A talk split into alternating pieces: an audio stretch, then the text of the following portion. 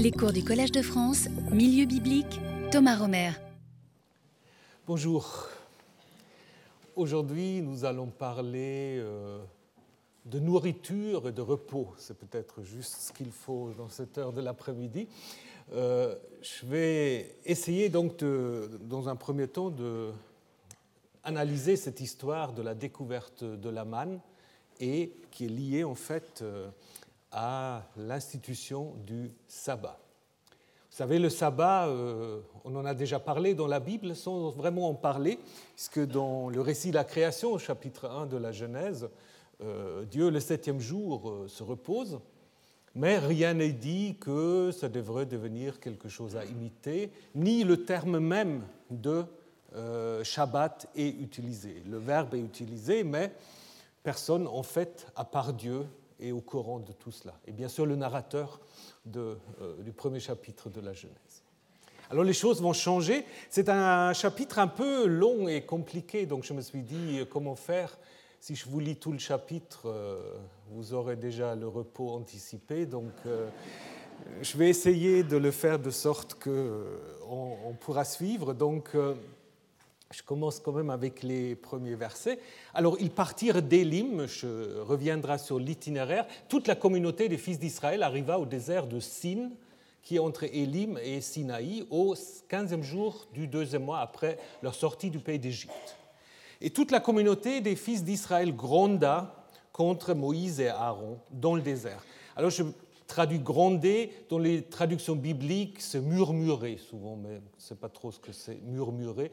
Euh, c'est un verbe qui est assez limité dans la Bible, en fait, euh, donc surtout dans les chapitres 15 à 17 de l'Exode, et puis dans les récits dits des murmures ou des révoltes dans les nombres. Les fils d'Israël leur dirent Ah, si nous étions morts par la main de Yahvé au pays d'Égypte, que nous étions assis près de la marmite de viande, nous mangeons du pain à satiété. Oui, vous nous avons fait sortir vers ce désert pour faire mourir toute cette assemblée par la faim. Il avait dit à Moïse, voici que moi je vais faire pleuvoir pour vous du pain des cieux, et le peuple sortira, ils ramasseront la ration d'un jour chaque jour afin que je le mette à l'épreuve. Marchera-t-il, donc le peuple, dans ma loi ou non? Au sixième jour, elles prépareront ce qu'ils auront rapporté. Il y aura le double de ce qu'ils ramasseront jour après jour. Bon, après, on a l'impression, on revient un peu en arrière, parce que maintenant, on a Moïse et Aaron dire à tous, ou à toute la communauté, selon la Septante, euh, des fils d'Israël, quand viendra le soir, vous connaîtrez que Yahvé vous a fait sortir du pays d'Égypte, et quand viendra le matin, vous verrez la gloire faut aussi se poser la question qu'est-ce que c'est cette gloire? Vous verrez la gloire de Yahvé, puisqu'il a entendu vos grandements contre Yahvé, et nous, nous quoi? Ça c'est littéralement. Nous, nous sommes qui? Euh, Oui, vous grondez contre nous.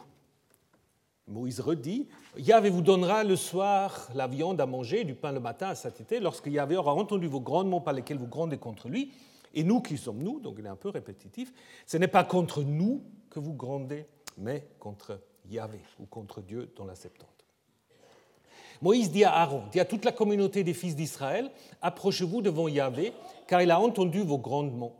Et lorsqu'Aaron parla à toute la communauté des fils d'Israël, il se tournait vers le désert. En fait, il se tournait où? Parce qu'ils sont dans le désert. Et voici que la gloire de Yahvé apparut dans la nuée. Et Yahvé parla à Moïse. Et j'ai entendu les grandements des fils d'Israël parler ainsi au crépuscule, entre les deux soirs, même expression que nous avons vue l'année dernière pour la Pâque. Au crépuscule, vous mangerez la viande, au matin, vous vous rassasierez de pain et vous connaîtrez que c'est moi, Yahvé, votre Dieu.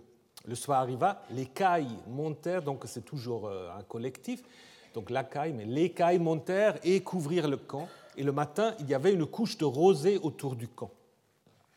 La couche de rosée monta et voici sur la surface du désert, quelque chose de fin, de craquant, quelque chose de fin comme du givre sur la terre.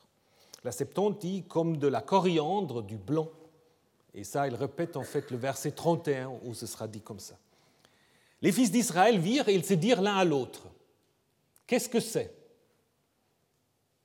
Ils ne savaient pas ce que c'était. Moïse leur dit C'est le pain que Yahvé vous donne à manger. Ça, c'est les traductions les plus courantes. Mais vous pouvez aussi traduire c'est de la manne, parce que manhu veut dire c'est de la manne. Évidemment, on peut dire, mais du coup, euh, il ne savait pas ce que c'était, c'est un peu curieux. Mais c'est peut-être pas si curieux que ça, on y reviendra.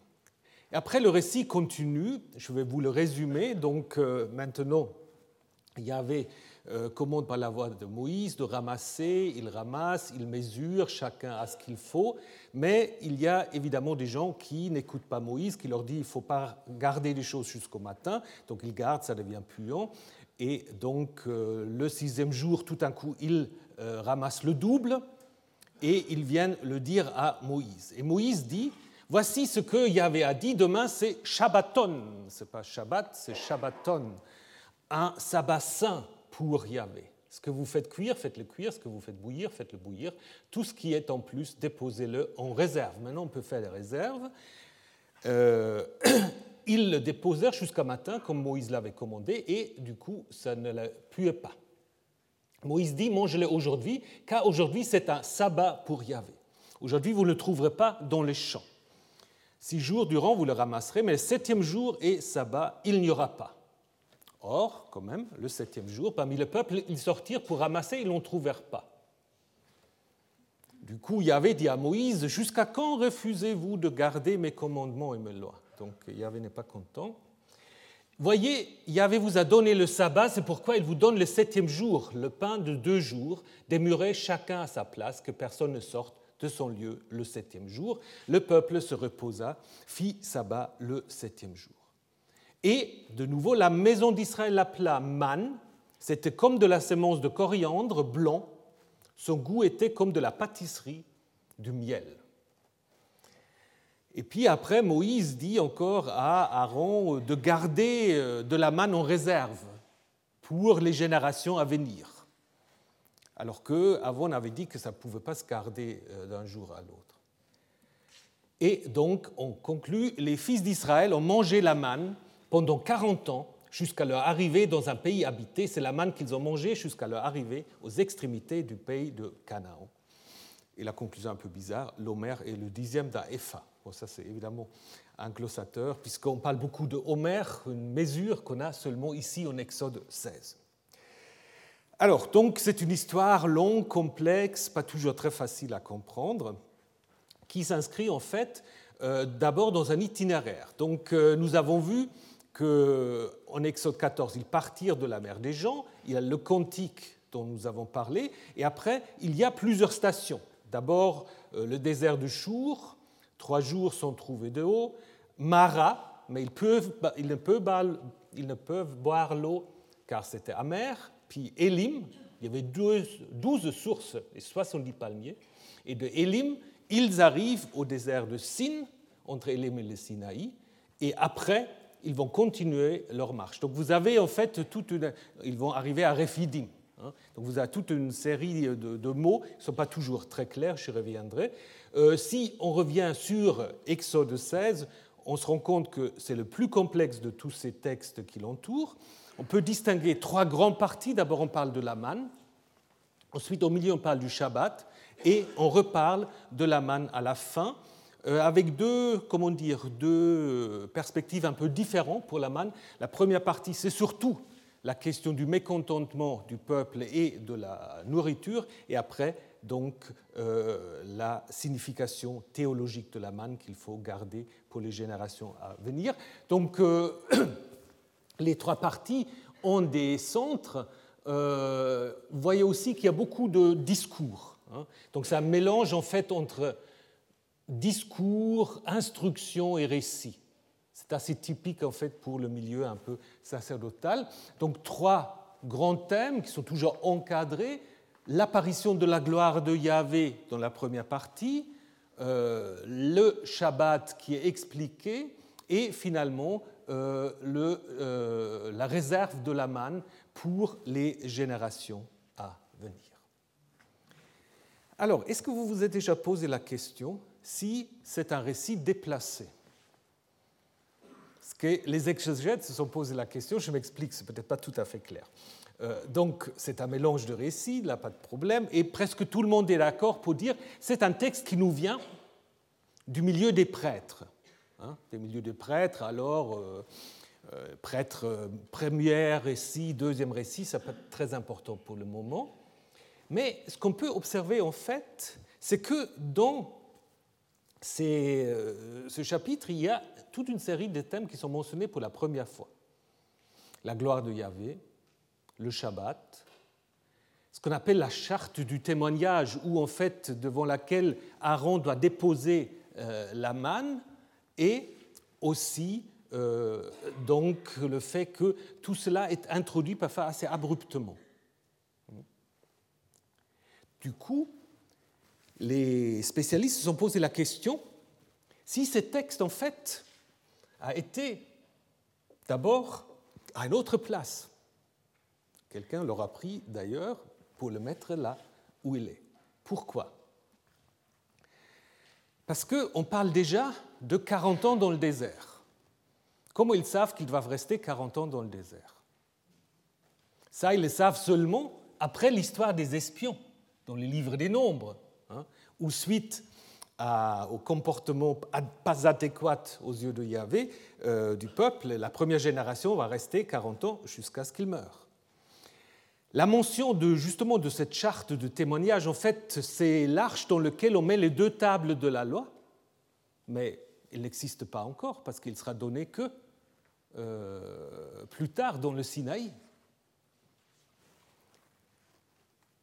Le fait de dire vous vous tenez devant Yahvé, l'ifné Yahvé, hein, pour certains, ça veut dire que ça présuppose qu'on est dans un sanctuaire, on peut se trouver devant le Seigneur. La gloire de Yahvé, bah, elle semble quand même liée au sanctuaire, comment elle se promène dans le désert. Parce qu'en en fait, elle est d'abord au Sinaï, et ensuite elle migre dans le sanctuaire que les fils d'Israël construisent à la fin du livre de l'Exode. Et encore le sabbat, on a une magnifique prescription pour le Shabbat en chapitre 31. Donc, l'idée, par exemple, de Joel Baden et puis un d'autres, que cette histoire, à l'origine, ne s'est pas trouvée là où elle est. Elle s'est trouvée en fait beaucoup plus, comment dire, plus tard, après l'histoire des espions. Donc après la construction euh, du sanctuaire, etc. Mais alors pourquoi est-ce qu'elle a été déplacée?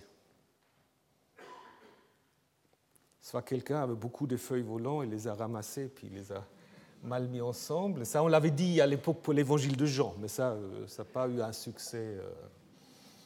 Remarquez, l'évangile de Jean ne brille pas non plus par une cohérence absolue, mais bon, ça c'est un autre sujet. Euh, l'idée, en fait, ici, c'est qu'à l'origine, donc, c'était le récit sacerdotal. Quand le récit sacerdotal a été combiné avec les autres documents que jadis on appelait yavistes et loïstes, peut les appeler non sacerdotaux, il y avait un problème, parce que du coup, Exode 16 était dans le même euh, document que Nombre 11. Et au Nombre 11, bah, vous pouvez le relire, au Nombre 11, en fait, on vous dit que euh, le peuple est déjà fatigué de toute la manne qu'il doit manger. Donc on ne pouvait pas mettre Nombre 11 avant Exode 16 pardon, Exode 16 avant nombre 11. Voilà. Donc, du coup, alors je recommence. Donc, on ne pouvait pas avoir nombre 11 avant Exode 16. C'est comme ça. Hein. Donc, du coup, quelqu'un se dit bah, je vais le déplacer, je vais le mettre avant nombre 11. Hein? Et du coup, ça se trouve là où nous l'avons maintenant. Alors, est-ce que c'est une hypothèse convaincante? Ça vous convainc pas? Ah ben, il y a des gens qui le croient, donc... Euh, moi, je pense qu'il y a plusieurs problèmes avec cette hypothèse. D'abord, si c'est ce qu'on appelle les anachronismes qu'il fallait éviter, on aura toujours pu le placer après euh, la construction du sanctuaire. Hein. Ce n'était pas nécessaire de le placer avant. Et ensuite, certains anachronismes ne sont peut-être pas si euh, importants qu'on prétend. Par exemple, l'histoire de la gloire. Hein. La gloire, bah, elle est déjà préparée en fait au chapitre 14. Parce que lorsque les Israélites passent à travers de la mer, Yahvé dit Les Égyptiens connaîtront que je suis Yahvé lorsque je serai manifesté ma gloire, lorsque je me serai glorifié, avec la même racine en hébreu. Et c'est juste le chapitre avant. Hein. Donc du coup, si ce texte était la suite du récit sacerdotal, bah, en fait, la gloire, elle est très bien préparée. En 14, c'est les Égyptiens qui connaîtront Yahvé, qui se glorifient. En Exode 16, c'est Israël qui connaît Yahvé par son don de nourriture. Et voici que la gloire de Yahvé apparut dans la nuée. D'ailleurs, la nuée, elle est aussi mentionnée au chapitre 14. Donc, l'apparition de la gloire n'est pas, pas abrupte, comme on dit, elle est bien préparée. Seulement, on ne sait pas encore comment elle va se manifester. Et ça, on va l'apprendre maintenant. D'autres textes ou d'autres anachronismes sont en effet justes, hein, surtout la charte du témoignage, mais pour cela, il y a d'autres explications. C'est plutôt le résultat d'une révision d'un texte par des rédacteurs qui n'étaient pas tellement intéressés par la cohérence narrative, mais qui étaient intéressés en fait par intégrer dans ce récit clé un certain nombre de thèmes qu'ils trouvaient importants. Donc maintenant, vous avez compris, et ça je vais le faire vite parce qu'autrement euh, ça devient un peu trop complexe, mais vous avez compris que ce texte n'est pas écrit d'un seul trait. Hein? si vous le lisez, déjà vous vous rendez compte, il y a des contradictions. Je vous donne juste deux, trois exemples. L'annonce de Yahvé après le mécontentement du peuple, il vient trop, trop tôt. C'est pas très bien, Yahvé réagit même pas à ce mécontentement. Il dit simplement oui, bah, je vais pleurer bas pour vous du pain des cieux. Euh, et puis il prépare déjà le Shabbat. Alors que il introduit en fait un thème qui n'est pas très important dans l'ensemble du récit, mais qui revient. C'est la question, question aussi curieuse, est-ce que Israël va observer la loi? Là, on a un autre problème. Est-ce que la loi est déjà donnée? Ben Non, mais comment ils peuvent alors marcher euh, selon la loi? Donc là, il y a un problème. D'ailleurs, dans ces versets-là, on n'utilise pas les termes courants qu'on utilise dans ce récit, soit fils d'Israël ou communauté ou assemblée des fils d'Israël. On parle simplement du peuple. Donc là, il y a certainement un problème. Donc la réponse originelle au mécontentement du peuple où euh, ils disent Vous nous avez fait sortir vers ce désert pour faire mourir toute la communauté, toute l'assemblée. Moïse et Aaron répondent tout de suite au verset 6. Hein, lisez 6 après 3, ça va très bien. Ils disent en effet euh, Quand viendra le soir, vous saurez que c'est Yahvé qui vous a fait sortir d'Égypte. Parce que le peuple dit Vous nous avez fait sortir d'Égypte. Et puis Moïse et Aaron vont dire Non, non, ce n'est pas nous, c'est Yahvé. Et après, quelqu'un a encore précisé euh, au verset 8 que, en fait, en répétant une partie, puisqu'en 7 on dit Nous qui sommes nous que vous grondez contre nous, alors le verset 8 dit Non, ce n'est pas contre nous que vous grondez, mais contre Yahvé. Donc vous voyez, c'est en effet euh, une histoire assez, assez complexe. Euh, on peut observer d'autres particularités. Par exemple, d'abord, ils doivent ramasser et donc prendre chaque jour ce qu'il faut. Et tout d'un coup, il y a des gens qui gardent jusqu'au matin, et Moïse se met en colère, sans que cette colère est précisée. Donc vous pouvez relire tout de suite après 18-21, euh, et vous arrivez de nouveau à un texte tout à fait cohérent. Donc, euh, euh, de même, la question de jusqu'à quand refuserez-vous de garder mes commandements et mes lois? Ça pose de nouveau un problème de cohérence, puisque euh, là, c'est Yahvé qui parle à la première personne, et puis au verset 29, il parle, ou on parle de Yahvé à la troisième. Et c'est présenté comme un seul discours. Donc, vous avez là de nouveau des interventions rédactionnelles. Vous pouvez de nouveau faire le test, mais je ne veux pas aller dans les détails. Idem pour la fin, pour la fin, où tout d'un coup, en fait, on imagine que euh, la manne est quelque chose qui peut se garder comme une sorte de relique. Je ne sais pas s'il y a des églises où la manne comme relique. Mais l'idée, c'est ça, en fait. L'idée, c'est le mettre euh, dans une sorte de vase et de le placer devant l'arche euh, avec les tables de la loi pour que les générations puissent s'y souvenir. C'est certainement un ajout. De même que le verset 35 qui dit Ils en ont mangé jusqu'à ce qu'ils soient arrivés dans euh, le pays puisque c'est justement Josué 5, on dit la manne s'arrêtait à ce moment-là. Donc là, c'est une rédaction qui a en vue en fait l'ensemble du Pentateuque. Voilà, la partie la plus dure est terminée. Je résume et après on va passer à des choses plus intéressantes. Donc d'abord un texte sacerdotal, hein, qui était la suite directe de la version sacerdotale de la traversée, des rédactions qu'on peut appeler deutéronomisantes, qui introduisent la question de la loi, alors que cette loi ne sait pas encore trop comment euh, elle va trouver sa place ici. Une rédaction qui a en vue l'exateuque, donc qui veut que le livre de Josué fasse partie de la Torah, puisqu'elle fait durer la manne jusqu'au chapitre 5 du livre de Josué, et ensuite une sorte de rédaction euh, qui intéressait à des reliques, là, cette histoire de mémorial, et d'autres révisions midrashiques, par exemple de dire que ce qu'on garde pour le lendemain, ça fait déjà un peu le midrash, comment on fait manger la nourriture du Shabbat, ben, il faut la préparer la veille. Hein. Donc euh, toutes sortes de choses. Et même cette histoire du Homer, c'est peut-être aussi une retouche parce qu'on ne sait pas ce que c'est cet Homer. On parle que en Exode 16. Donc là, il y a quelqu'un qui est obsédé par les mesures, et puis voilà.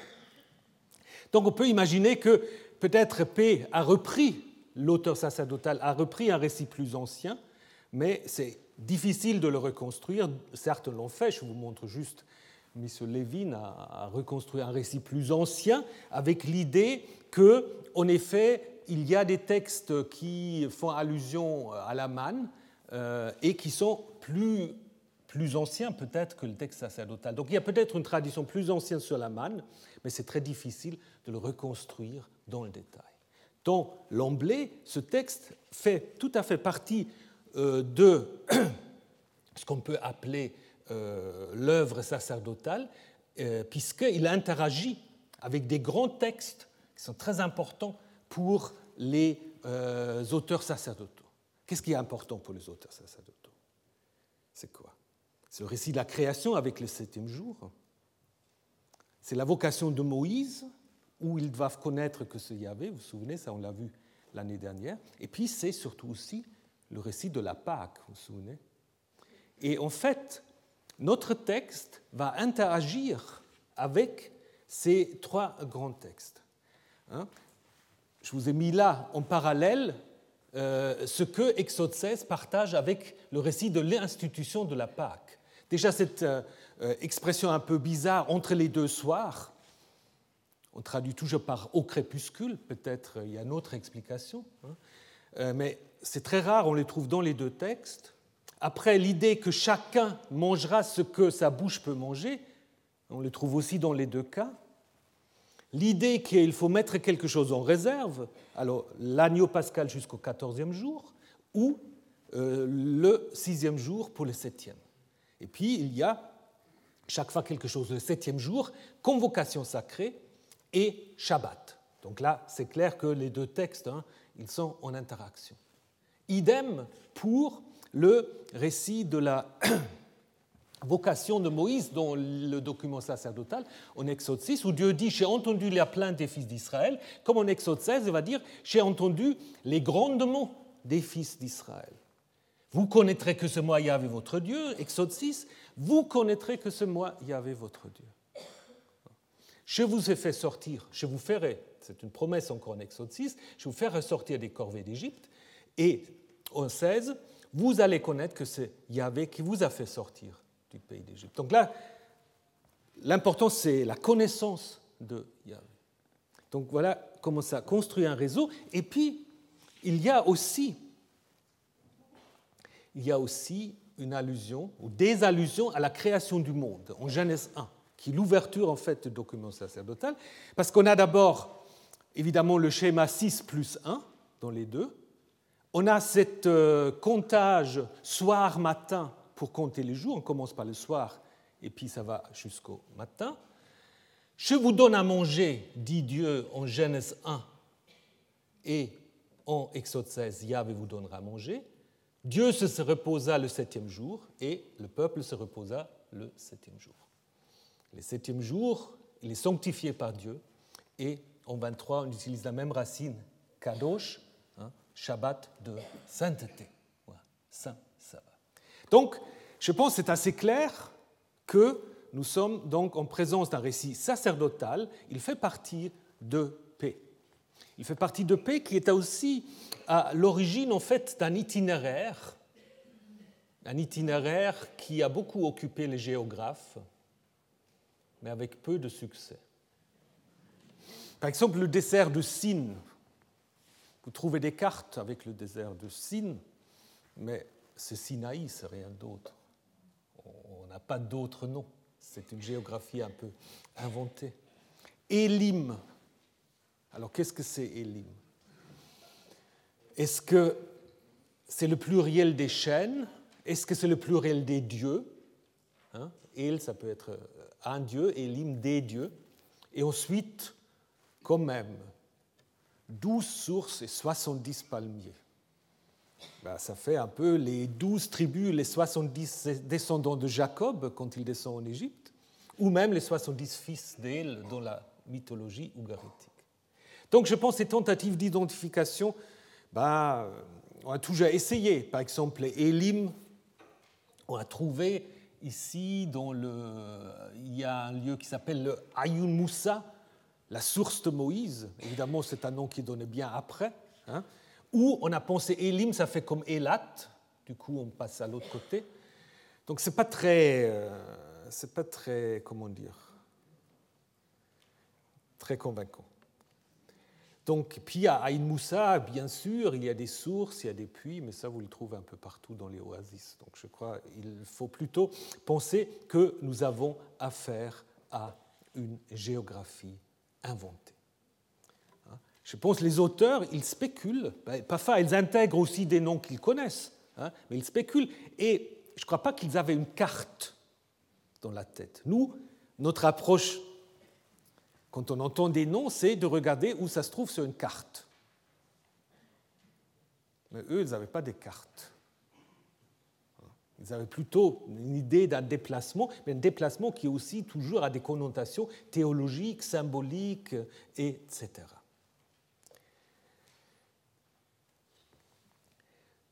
Donc, regardons maintenant la question de la gloire de Moïse. Donc nous avons vu que le peuple qui est désigné comme euh, une assemblée, Kahal, euh, rend Moïse et Aaron responsables de la sortie d'Égypte sans mentionner Yahvé. Mais ce qui est intéressant quand même, ici, contrairement à ce qui va se passer dans le livre des Nombres, Yahvé ne va pas tout de suite se mettre en colère. C'est beaucoup plus tard quand cette histoire avec la loi. Hein, ça, on va y revenir. D'abord, euh, ça ne provoque pas la colère de Yahvé. Idem pour Moïse et Aaron qui disent simplement euh, c'est pas nous, c'est Yahvé. Et vous allez voir, la gloire de Yahvé. Et la gloire de Yahvé, elle arrive. Mais elle ressemble à quoi la gloire de Yahvé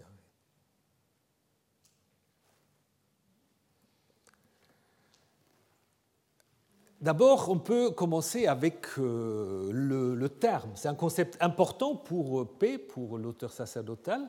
Le terme kavod ou kaved veut dire la lourdeur quelque chose qui est lourd, qui a la consistance, la masse, la substance. Et à partir de cela, ça peut devenir la majesté, la puissance.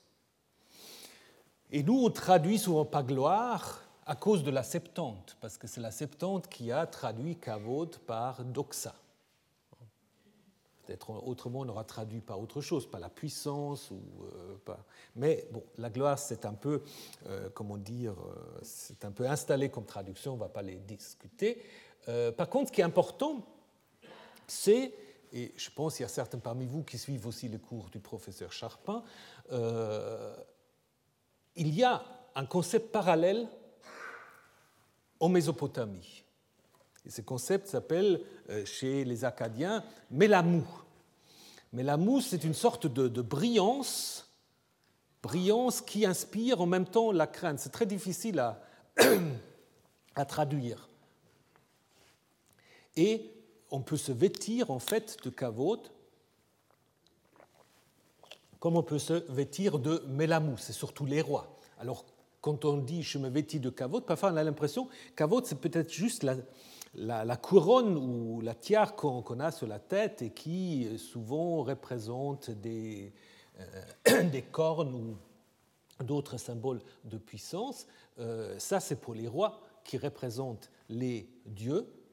Donc on peut en effet dire que des dieux en Mésopotamie sont entourés de mélamou, comme d'ailleurs les rois également. Alors on a des représentations euh, en Mésopotamie euh, de ce que c'est le mélamou, c'est ça. Ça, c'est mélamou. donc là, vous avez la déesse Ishtar qui est en face euh, d'un roi qui a un geste de prière, et elle est, qu'est-ce que c'est, une sorte de oui, c'est une nuée en feu ou c'est du feu entouré d'une nuée, on ne sait pas exactement. Euh, dans la Bible, c'est quelque chose comme ça. Et dans la Bible, il y a un seul qui peut entrer à l'intérieur de ce caveau, c'est évidemment Moïse. Hein. Donc, euh, d'abord, le caveau se trouve sur le Sinaï, donc c'est une sorte de, feu qui, réside en haut, et puis Moïse, on, on nous dit, euh, il peut entrer. L'aspect du caveau de Yahvé était comme un feu dévorant au sommet de la montagne. Moïse pénétra à l'intérieur de la nuée et monta dans la montagne. Et après, quand les Israélites ont construit le sanctuaire, le caveau va se déplacer et il va remplir la demeure. Et là, on va dire personne ne peut entrer.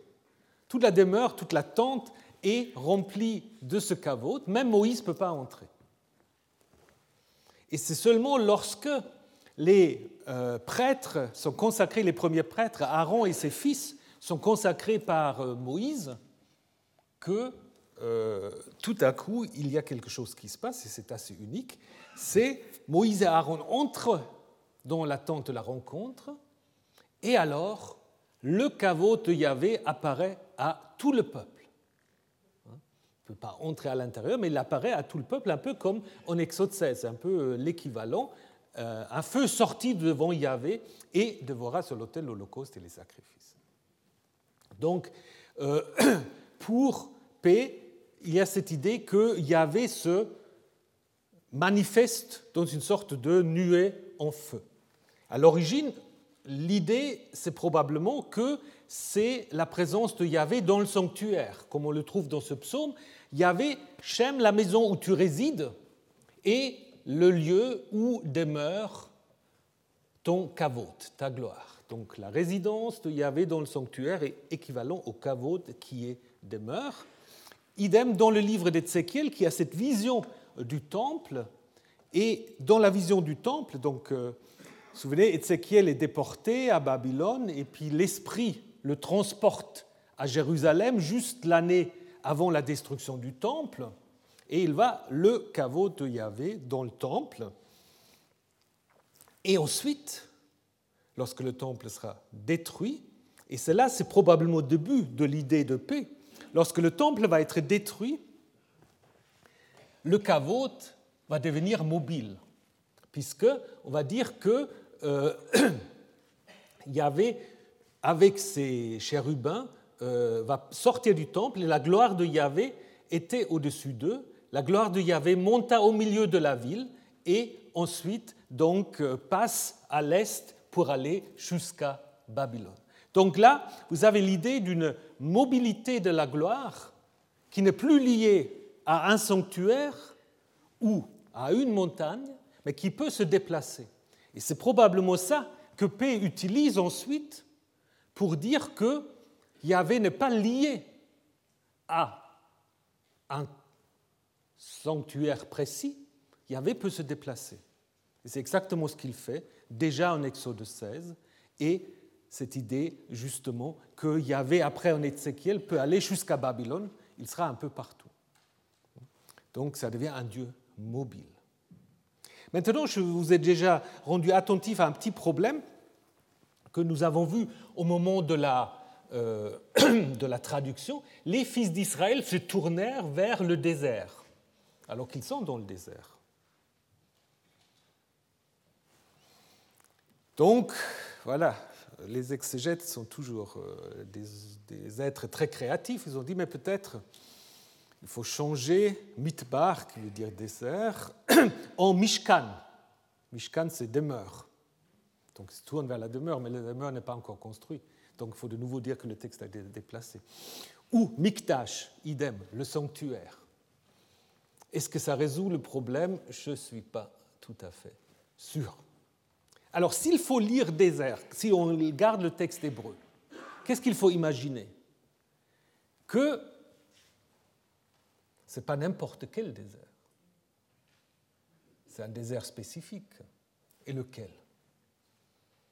Pour ceux qui étaient là l'année dernière, vous vous souvenez peut-être. Parce que Moïse, quand il négocie avec Pharaon, il dit Laisse-nous faire trois journées de marche dans le désert pour rencontrer, disons, pour offrir des sacrifices à Yahvé, notre Dieu. Donc, en fait, probablement, c'est en direction de ce désert-là que les Israélites se tournent, et donc Yahvé va quitter en fait sa montagne via son kavod pour venir à la rencontre des Israélites. C'est probablement ça cette idée, donc il n'y a pas besoin forcément de changer le texte. Alors, venons-en à la nourriture, l'écaille. Il y a deux choses. Hein. Souvent on dit c'est un texte sur la manne et sur le Shabbat, ce qui est vrai, mais on parle aussi d'écailles, bien qu'ils euh, ne sont pas, comment dire, sont pas très, très accentués dans le récit. Alors ce qui est étonnant, parce qu'en fait le peuple se plaint de ne pas avoir de pain et de viande. Il, parle des marmites d'Égypte, ce qui est d'ailleurs curieux. Pas l'impression que des corvéables sont, sont traités si bien que ça, mais enfin, bon, ça c'est peut-être un problème psychologique euh, de l'humanité. Dès qu'on est dans une situation de crise, tout devient, le passé devient magnifique. Ben ça, il y a aussi pas mal de politiciens qui font leur, bain béni avec, leur pain béni avec ça, mais bon. Euh, donc le peuple, voilà, ils veulent la viande et du pain, et arrivent en effet l'écaille et la manne. Alors les deux choses, on peut dire, c'est en effet deux dons qui reflètent une certaine réalité. Mais en même temps, et ça on le néglige pas un peu, il y a aussi une dimension mythologique assez importante, surtout pour la manne, je reviendrai là-dessus. Mais l'écaille, bon, il n'y a pas beaucoup de choses à dire. Les cailles sont bien attestés, bien connus. C'est des animaux, euh, bah, comment faut dire Ils se laissent assez facilement capturer, hein, parce qu'ils ne savent pas bien euh, voler. C'est plutôt, c'est comme, euh, comme des poules, ils, marchent plus, plus qu'ils qu'ils volent. Et donc les Égyptiens aussi les ramassent presque comme ça. Donc C'est des oiseaux qui doivent voler, mais qui du coup sont fatigués, sont trop gras, trop gros, et se laissent donc facilement attraper, comme le dit déjà aussi Flavius Joseph dans, les Antiquités. Dans l'Ancien Testament, en fait, les cailles sont seulement mentionnées en lien avec la manne. Donc euh, on n'a pas d'autres euh, textes qui nous parlent des cailles. Les cailles, c'est toujours l'équivalent en fait euh, de la manne. Hein. Donc, mais la manne, voilà. Alors parlons-en de la manne. Qu'est-ce que c'est? Bon, je ne vais pas vous faire tout un cours sur la manne parce qu'il y a eu toutes sortes de théories. Donc au XIXe siècle, il y a eu les, les botanistes qui sont allés au Sinaï pour chercher la manne, etc. Et puis ils ont découvert en fait euh, un arbre qu'on appelle le tamaris, le tamarix manifera. C'est le nom qu'on a donné à cause de la manne en fait. Hein. Le tamaris qui porte la manne. Hein, qui serait donc une sorte d'arbre, d'arbuste, qui est colonisé par, ou disons qui vit en symbiose par des cochenilles qui après, en fait, produisent une sorte de substance qui est un peu comme du, sucre et euh, qui après, en fait, peut tomber sur le sol, parfois avec des surfaces assez importantes. Après, il y a d'autres hypothèses sur des champignons, etc. Mais bon, euh, on ne va pas aller dans les détails, ce n'est pas très important. Euh, ce type de manne est encore aujourd'hui, si vous allez au Sinaï, les Bédouins vont vous vendre du man et donc la manne du ciel, parce qu'ils ont bien compris qu'on peut faire des affaires avec la manne. Donc, euh, donc pour résumer, c'est une sorte de miella, donc c'est une sorte de, de, liquide qui est excrété par différents insectes, parce que ce n'est pas simplement ce, ce tamaris, c'est quelque chose qu'on peut observer. Et c'est peut-être ça qui est en effet à l'origine euh, de, de l'idée de la manne, à savoir que les auteurs bibliques donc, se sont inspirés en fait des phénomènes tout à fait naturels ou les interprétant comme une intervention divine.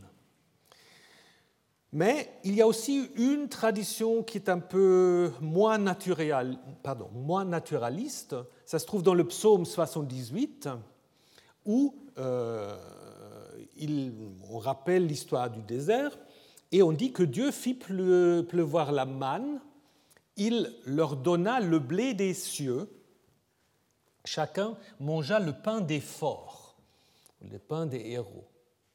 Donc là, on a l'impression que c'est plutôt une sorte de nourriture des dieux, hein, un peu comme euh, l'ambroisie dans la mythologie grecque, ou encore chez Hérodote qui parle des hyperboréens, hein, qui sont tout au nord, et les Éthiopiens qui sont tout au sud au sud et qui eux aussi ont des nourritures tout à fait euh, particulières. Donc euh, les hyperboréens, on nous dit qu'ils mangent à la table du soleil. Donc euh, cette idée en fait d'une sorte de nourriture céleste qui est, est donnée à certains privilégiés. Et ça, c'est en effet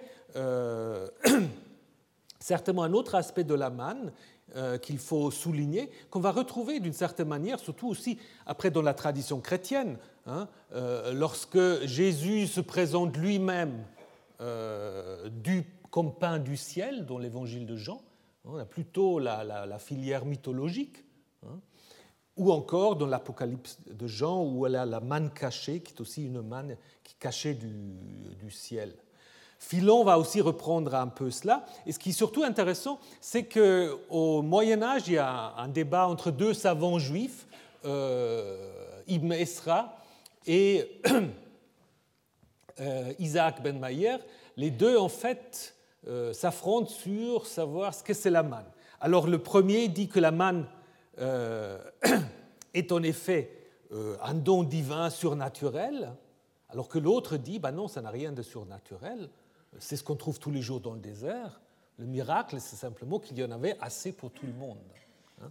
Et donc, en fait, euh, cette discussion montre d'une certaine manière que les textes bibliques, selon, le, selon les textes que vous allez consulter, euh, bah, ils euh, mettent l'accent soit sur l'un, soit sur l'autre aspect. Donc, je pense qu'il faut aussi un peu réhabiliter la, comment dire, euh, le côté mythologique et pas simplement. Nous, on aime bien les explications rationalistes. Mais les explications rationalistes, parfois, en fait, ne sont pas, sont pas très, très euh, adéquats. Mais du coup, aussi, on peut comprendre ce fameux manhu dont je vous ai parlé dans la, euh, dans la, lorsqu'on a fait la traduction. Manhu, parce que normalement, on traduit toujours qu'est-ce que c'est mais qu'est-ce que c'est en hébreu? Ce sera normalement ma-hu ou ma-zé plutôt. Hein? Et man, c'est le même mot que man. Hein? Manhu, donc si on traduit littéralement, c'est de la manne. Donc d'une certaine manière, on peut dire, elle s'était un peu déçue, elle dit oui, c'est de la manne. Et ce qu'ils ne savaient pas, c'est que c'est en fait le pain du ciel avec lequel ils vont pouvoir se nourrir. Hein? Donc du coup, ça donne un peu un autre aspect euh, à ce texte, qui, à ce verset, qui souvent euh, traduit toujours comme une question. Alors, le Shabbat. Qu'est-ce qu'on sait du Shabbat? Ben, C'est grâce au Shabbat que nous avons les semaines de sept jours, par exemple. Non, c'est vrai. Autrement, je ne sais pas, on sera peut-être encore euh, dans un temps lunaire. Ou je sais pas. Alors, donc le, mot vient sans doute de l'acadien chapatum, hein, qui dessine d'abord le jour de la pleine lune. Hein, le jour de la pleine lune, pas de, la nouvelle lune, de la pleine lune. Et comme on le dit dans l'épopée Enuma Elish que vous connaissez, euh, le récit de la création, où on dit le Shappatum sera le milieu du mois. Donc apparemment, euh, le milieu du mois était marqué, la pleine lune était marquée comme la nouvelle lune. Et dans les textes bibliques, on a l'impression que le Shabbat, dans les textes anciens, ce n'est pas du tout le septième jour. C'est aussi euh, une fête mensuelle, mais qui semble plutôt être liée à la nouvelle lune à la nouvelle lune. Donc, si vous lisez les textes que je vous ai mis là, 2 Rois 24, 23, Amos, Osée, etc. Et aussi, nous avons un ostracon du 7e siècle, hein, où euh, le sabbat est également mentionné comme euh, une fête mensuelle pendant la récolte. Donc, ça veut dire en fait que le Shabbat était d'abord une fête bah, tous les 28 jours une fête du calendrier lunaire. Alors comment le Shabbat est venu ce qu'il est maintenant? C'est probablement dans le contexte euh, de ce qu'on peut appeler euh, l'exil babylonien. Après la destruction du temple, hein, on a en fait fait du Shabbat le septième jour. Et ça commence, comme je vous l'ai déjà dit, dans le récit de la création, parce que Dieu se repose le septième jour. Et si vous comparez le récit de la création avec les récits de la création, par exemple, de Enuma Elish, ou aussi Baal qui se bat contre la mer, contre Yam, normalement ces dieux-là, lorsqu'ils ont euh, achevé leur acte créateur, ils reçoivent quoi? Ils reçoivent un temple, un sanctuaire.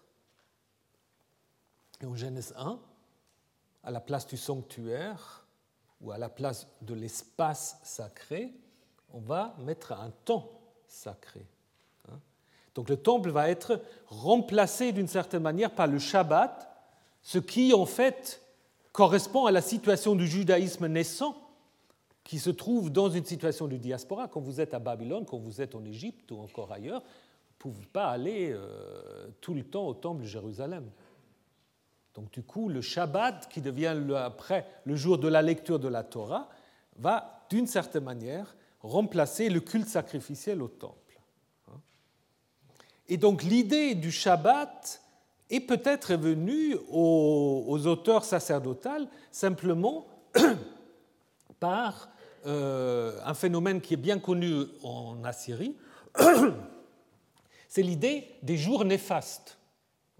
Les jours néfastes, surtout dans, les hémérologies, c'est surtout les jours 7, 14, 19, ça ne marche pas tout à fait, mais 7, 14, 21, 28. Ça, c'est les jours où il faut, si on peut rien faire, il ne faut pas sortir de chez soi, parce que les dieux peuvent être totalement imprévisibles. Donc il y a déjà l'idée que, en fait, c'est des jours dangereux pour les néo-assyriens, mais il y a déjà cette idée, reste chez toi, fais rien. Parce que si tu fais quelque chose, ça peut avoir des conséquences néfastes. Et donc, en fait, probablement, c'est cette idée-là qui est reprise et modifiée par les auteurs sacerdotaux. Hein. Donc, qui, du coup, nous donne en quelque sorte la semaine, euh, un rythme selon lequel bah, presque oui, l'ensemble du monde vit selon ce rythme maintenant. Il trouve en fait son origine ici en Genèse 1 et en Exode 16. Alors il nous reste maintenant encore la question de la loi avant la loi. Hein? Donc euh, il y a cette idée déjà, ça ça fait partie des révisions du texte, hein, où il y avait dit qu'il va mettre le peuple à l'épreuve, marche-t-il dans ma loi, dans ma Torah ou non? Et encore, euh, après, quand ces gens sortent pour ramasser le septième jour, il dit Jusqu'à quand refuserez-vous de garder mes commandements, mes mitzvot et mes lois, mes torot? Donc l'idée de la mise à l'épreuve du test, on l'a aussi en Deutéronome 8. Hein. il t'a fait manger dans le désert la manne afin de mettre à l'épreuve. Mais là, il n'y a pas de problème parce que Ça, euh, ça se situe à un moment où le peuple est censé de connaître la loi. Donc il y a la même racine, mais ce qui euh, manque en Deutéronome aussi, c'est euh, le mécontentement du peuple et la colère de Yahvé, hein, qui est en plus.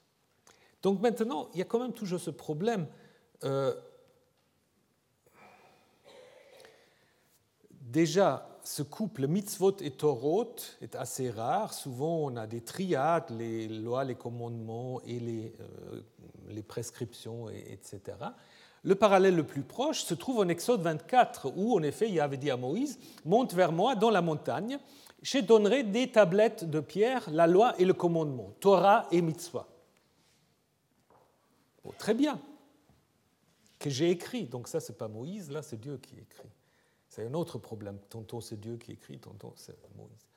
Mais le problème reste, parce que ça, c'est après. Ce mot Sinaï. Donc, se pose la question de savoir comment les Israélites ont eu connaissance de la loi avant la révélation du Sinaï. Vous avez la réponse La réponse se trouve dans quelques versets qu'on a ajoutés avant Exode 16. Moïse fait partir Israël de la mer des gens ils marchaient trois jours, ils ne trouvaient pas d'eau. Ils arrivèrent à Mara, mais le pur, bois de l'eau de Mara, car elle était amère. Et c'est pourquoi on appelle euh, ce lieu du nom de Mara.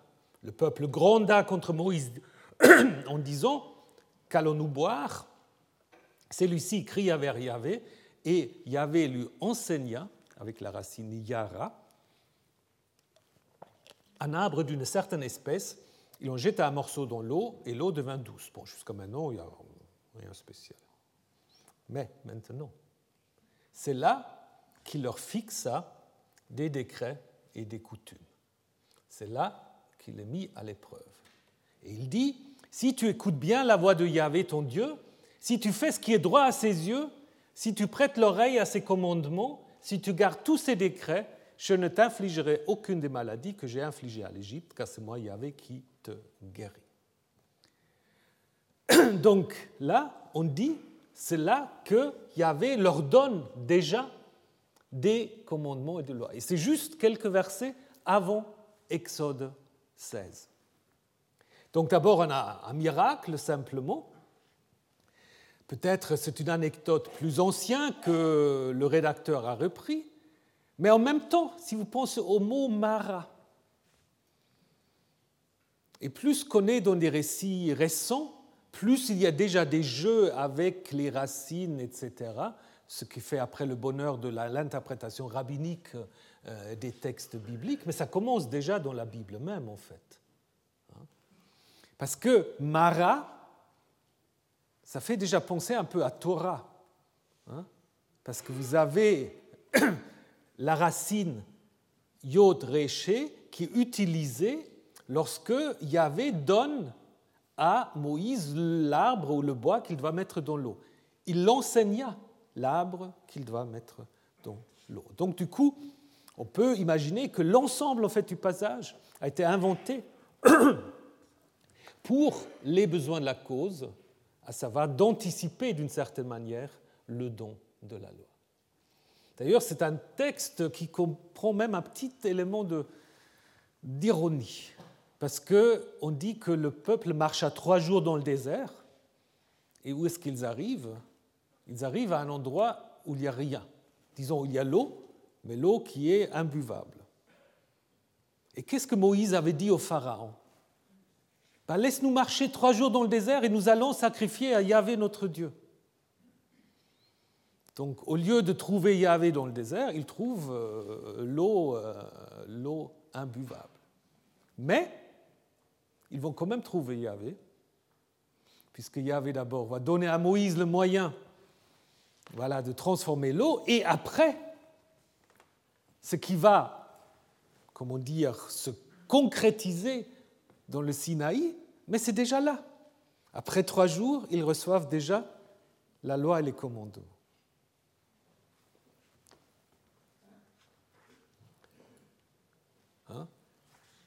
le fait ici que vous avez déjà ces commandements permet en effet de comprendre les insertions du chapitre 16 qui insistent sur la désobéissance du peuple euh, par rapport à la loi. Et nous avons deux expressions qui sont très importantes ici. Nous avons l'impression écouter la voix de Yahvé.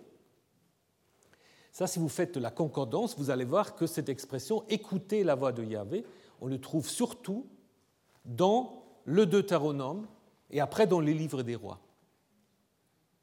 Idem, faire ce qui est droit aux yeux de Yahvé. Ça ne se trouve pas partout, ça se trouve presque exclusivement, de nouveau dans le Deutéronome et dans les appréciations des rois, euh, dans les livres des rois, et les parallèles bien sûr dans les chroniques. Donc l'auteur, en fait, de ce texte, bah, il a en vue déjà tout l'ensemble de l'histoire jusqu'à, euh, jusqu'au livre des rois. Donc il a en vue ce qu'on appelle l'énéateuk, donc un ensemble qui va de la Genèse jusqu'au livre des rois. Et cette histoire, elle est encore importante parce qu'elle explique encore une autre chose. Elle explique encore une autre chose, à savoir que nous avons parfois des expressions qu'on ne comprend pas toujours non plus très très bien. Depuis le jour où tu es sorti d'Égypte jusqu'à votre venue en ce lieu, vous êtes révolté contre Yahvé. Donc là, on a l'impression c'est tout de suite après la sortie d'Égypte. Alors que euh, Exode 16, on a l'impression que ça commence dans le désert, puis ils ne sont pas encore vraiment révoltés, c'est encore plus tard dans les livres des nombres. Ici, on a depuis le jour où tu es sorti d'Égypte jusqu'à votre venue en ce lieu. Donc ça, c'est dans le Deutéronome, on dit ça. Et ce qui est intéressant ici, c'est que le mot pour révolter, c'est Mara. Mem Resh He, comme le nom de la source. Donc la source s'appelle peut-être pas simplement amer, la source s'appelle peut-être aussi révolte. Hein. Et donc du coup, voyez, ce texte, c'est déjà d'une certaine manière une sorte de travail midrashique hein, comme on va le trouver beaucoup plus tard, après dans les Targum et puis dans la Mishnah, etc. Hein? Mais ça commence ici. C'est un petit texte qui a été écrit pour répondre à un certain nombre d'interrogations qu'on pouvait se faire par rapport à Exode 16, par rapport à ce texte du euh, Deutéronome. Donc l'insistance sur le don de la loi avant le Sinaï, c'est le premier midrash, en fait, si vous voulez. Il sert à préparer Exode 16, qui est devenu, suite à ces retouches, un texte où le peuple est présenté comme étant désobéissant à la loi. Donc il fallait quand même euh, expliquer pourquoi ils peuvent être désobéissants à la loi alors que la loi n'est pas encore donnée. Donc on va l'anticiper. On va aussi expliquer un texte comme Deutéronome 9, disons dès le début vous avez été rebelle, et on va prendre la même racine pour nommer ces eaux qui euh, sont imbuvables, d'abord. Et avant de terminer, il y a encore cette histoire un peu curieuse sur Yahvé qui euh, ne fera tomber aucune des maladies d'Égypte sur euh, les Israélites. Alors qu'est-ce que c'est les maladies d'Égypte? Ils sont mentionnés encore deux fois dans le Deutéronome. Alors souvent on dit c'est les allusions. Les allusions aux plaies d'Égypte, mais pourquoi on ne dit pas plaie? Pourquoi on dit maladie? Ou est-ce que là aussi, comme c'est un texte, comme c'est un texte quand même assez récent, peut-être un des derniers même qu'on a intégré dans la Torah, est-ce qu'on n'a pas là une autre tradition euh, de l'Égypte comme étant un lieu où se trouvent des maladies euh, dangereuses? Parce que si vous regardez les premiers discours anti-judéens qui vont circuler en Égypte vers le IVe siècle, on a toujours cette idée que Moïse était en fait le chef d'une bande de lépreux. qui était en fait, oui, on ne sait pas exactement quelle maladie, mais Moïse en fait un impur qui guidait les impurs. Donc peut-être cette idée est aussi reprise ici, en disant, mais ces maladies d'Égypte, bah, c'est pour les Égyptiens et pas pour vous. Et Yahvé est ici présenté encore comme un Dieu guérisseur. Je suis Yahvé qui te guérit, donc euh, Ani Yahvé Roferha. Donc euh, Rophé, euh, guérisseur, c'est en effet un terme qui est déjà utilisé à Ougarit pour le dieu El, parce qu'on a El Rophé, disons El Rapiou, El guérisseur. Et El Rophé est repris aussi dans un autre texte, au nombre 12, lorsque, et comme par hasard, lorsque Myriam est atteinte de la lèpre, Moïse va intercéder et en appelant Yahvé, il, il guérit là. Donc là, nous avons cette tradition du Dieu guerrier, non, pardon, pas guéri, guérisseur, on est à la fin du cours. Dieu guérisseur, qu'on trouve aussi au nombre 12. Tradition donc en effet ancienne, mais une tradition qui va se poursuivre tout au long. Donc il y a parfois quand même ces longues durées. Hein.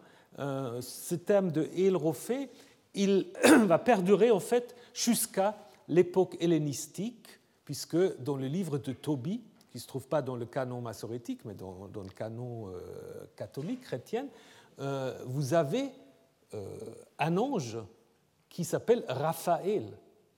Et Raphaël, c'est El Rophé c'est rien d'autre. Donc, euh, il y a quand même une longue durée dans les traditions bibliques. Voilà, la longue durée, bah, je pense qu'on va s'arrêter. Je voulais encore aujourd'hui euh, vous parler de la suite des Amalécites euh, qui vont devenir les premiers ennemis.